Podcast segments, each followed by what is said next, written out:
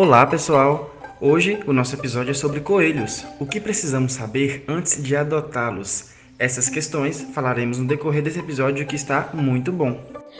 Oi, gente, tudo bem? Meu nome é Marina e eu vou começar falando que a busca por pets não convencionais, ela vem se desenvolvendo cada vez mais no mercado. E um desses pets que vem sendo bem procurado são os coelhos. Eles têm tendência a serem animais bem dóceis e silenciosos, porém sempre existem aqueles que vocalizam mais, que podem morder e arranhar. Os coelhos, como qualquer outro animal, eles necessitam de cuidados e atenção, porque eles ficam muito apegados aos donos. As raças menores, aquelas pequenas, elas podem ficar em gaiolas, mas elas precisam sair em alguns horários do dia para caminhar e tomar sol. O ideal é que o animal tenha a opção dele próprio escolher entre o sol e a sombra e diferentes tipos de substrato. O acompanhamento veterinário destes animais ele deve ser feito a cada seis meses a um ano. O veterinário vai avaliar a dentição, o peso, a alimentação que esse animal está fazendo e vai realizar um check-up. É, e com relação aos banhos, esses animais eles próprios se limpam, como os gatos. Porém, os tutores podem estar sim penteando eles. Oi, pessoal! Aqui é Tayane e eu vou falar sobre a alimentação dos coelhos e os cuidados que devem ser tomados. Os coelhos têm 26 a 28 dentes, que não têm raiz e crescem por toda a sua vida. E isso mesmo. Para manter a saúde oral desse animal e evitar o crescimento excessivo, é necessário realizar um bom manejo de sua alimentação. Mas vamos primeiro entender por que, que os dentes dos coelhos não param de crescer. Na natureza, os coelhos eles se alimentam de vegetação em grande volume, e aí, na mastigação, vai ocorrer muito atrito entre os dentes. E a abrasão desse alimento que o coelho ingere, que é fibroso e tem presença de silicato, vai provocar um grande desgaste dos dentes. E para compensar esse desgaste é necessário que eles cresçam. Então, na natureza, ocorre equilíbrio e é preservada a saúde bucal dos coelhos. Já no ambiente doméstico, como animais de companhia, vai ocorrer o fornecimento de ração, fruta, gulosema e os coelhos vão se satisfazer mais rapidamente e o atrito dos dentes vai diminuir em consequência disso, gerando né, um desequilíbrio, ou seja, os dentes vão crescer mais do que são desgastados e começam a ficar grandes. Consequentemente, pode ocorrer o desalinhamento dos dentes, que vai levar ao desgaste irregular com a formação de pontas, acúmulo de alimento entre os dentes, desenvolvimento da doença periodontal e posterior formação de abscessos. O hipercrescimento ou desgaste irregular poderá causar disfagia, a dificuldade para engolir alimentos ou líquidos, anorexia, perda de peso, cialorreia, uma salivação em excesso pode ser observado os pelos úmidos na região do pescoço, descarga ocular, que é a inflamação do saco lacrimal do animal, exoftalmia, que é a projeção do globo ocular para fora de sua órbita, aumento de volume na face, massas de consistência firme, formato parecido a um colar de pérolas na mandíbula do animal e acúmulo de secotrófos ao redor do ânus. O que são os secotrófos? São fezes úmidas que são e que podem ser consumidas diretamente do ânus sem mastigação pelos coelhos. Elas são consideradas alimentos fermentados e enriquecidos pelas bactérias. Esse processo que o coelho faz melhora a absorção de energia e de diversos nutrientes. Então, seu acúmulo não é considerado normal, uma vez que os coelhos fazem isso diariamente. Como evitar o crescimento anormal dos dentes com a alimentação? Uma dieta equilibrada é muito importante, mas além disso é essencial que o alimento trabalhe na manutenção da saúde oral, impulsionando uma adequada erosão dentária. Portanto, é necessário priorizar uma alimentação mais natural e que predomina em feno para que promova o desgaste dentário. Há também rações próprias para coelhos em comércios especializados que podem complementar nutricionalmente e promover a mastigação. Existem também os brinquedos para roer, que podem ajudar a proteger o desgaste dos dentes. O mais comum é a madeira, mas é importante garantir que ela seja de boa qualidade, que não tenha nada tóxico. Vegetais também podem ser usados como brinquedos de roer e ajudar a manter os dentes dos coelhos saudáveis, além de servir de alimento. Mas lembre-se sempre de consultar o médico veterinário. Oi, pessoal, meu nome é Esther e eu vou falar um pouquinho sobre as acomodações. Os coelhos, eles precisam de um ambiente higiênico e espaçoso. Diferente de cães e gatos, não é um animal que fica solto pela casa sem supervisão. Os coelhos eles não são roedores, mas têm a necessidade de desgastar seus dentes e por isso eles roem.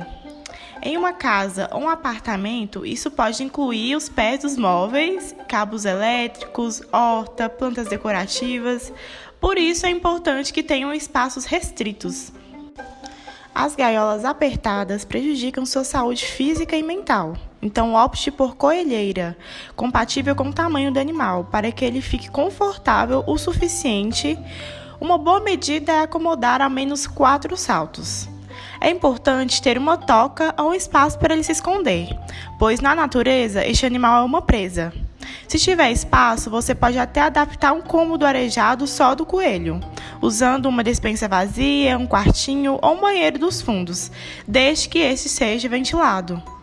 Em espaços menores, você pode ter um cercado, mas sempre com supervisão para que o coelho não tente pular as paredes e se machuque.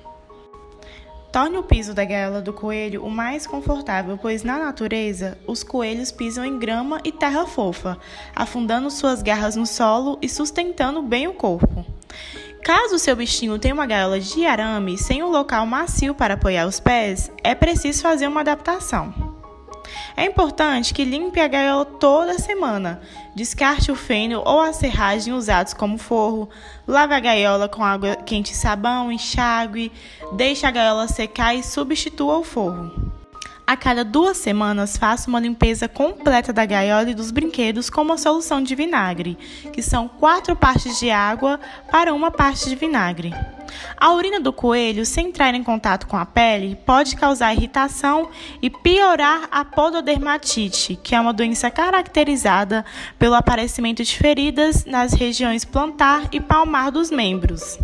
Caso o coelho goste de sentar na caixa de areia, talvez essa seja a origem do problema. Durante o tratamento, remova o extrato sujo da gaiola diariamente.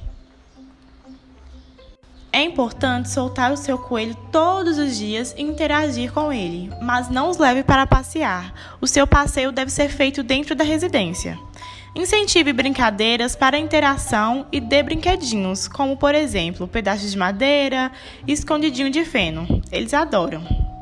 Na gaiola, é importante que tenham uma cama, um comedouro, um bebedouro, uma bandeja higiênica e um abrigo, que pode ser uma caixa dentro da gaiola. Como dito anteriormente, coelhos precisam de um ambiente higiênico e, para isso, é necessário que tenha uma bandeja higiênica para fazer as suas necessidades.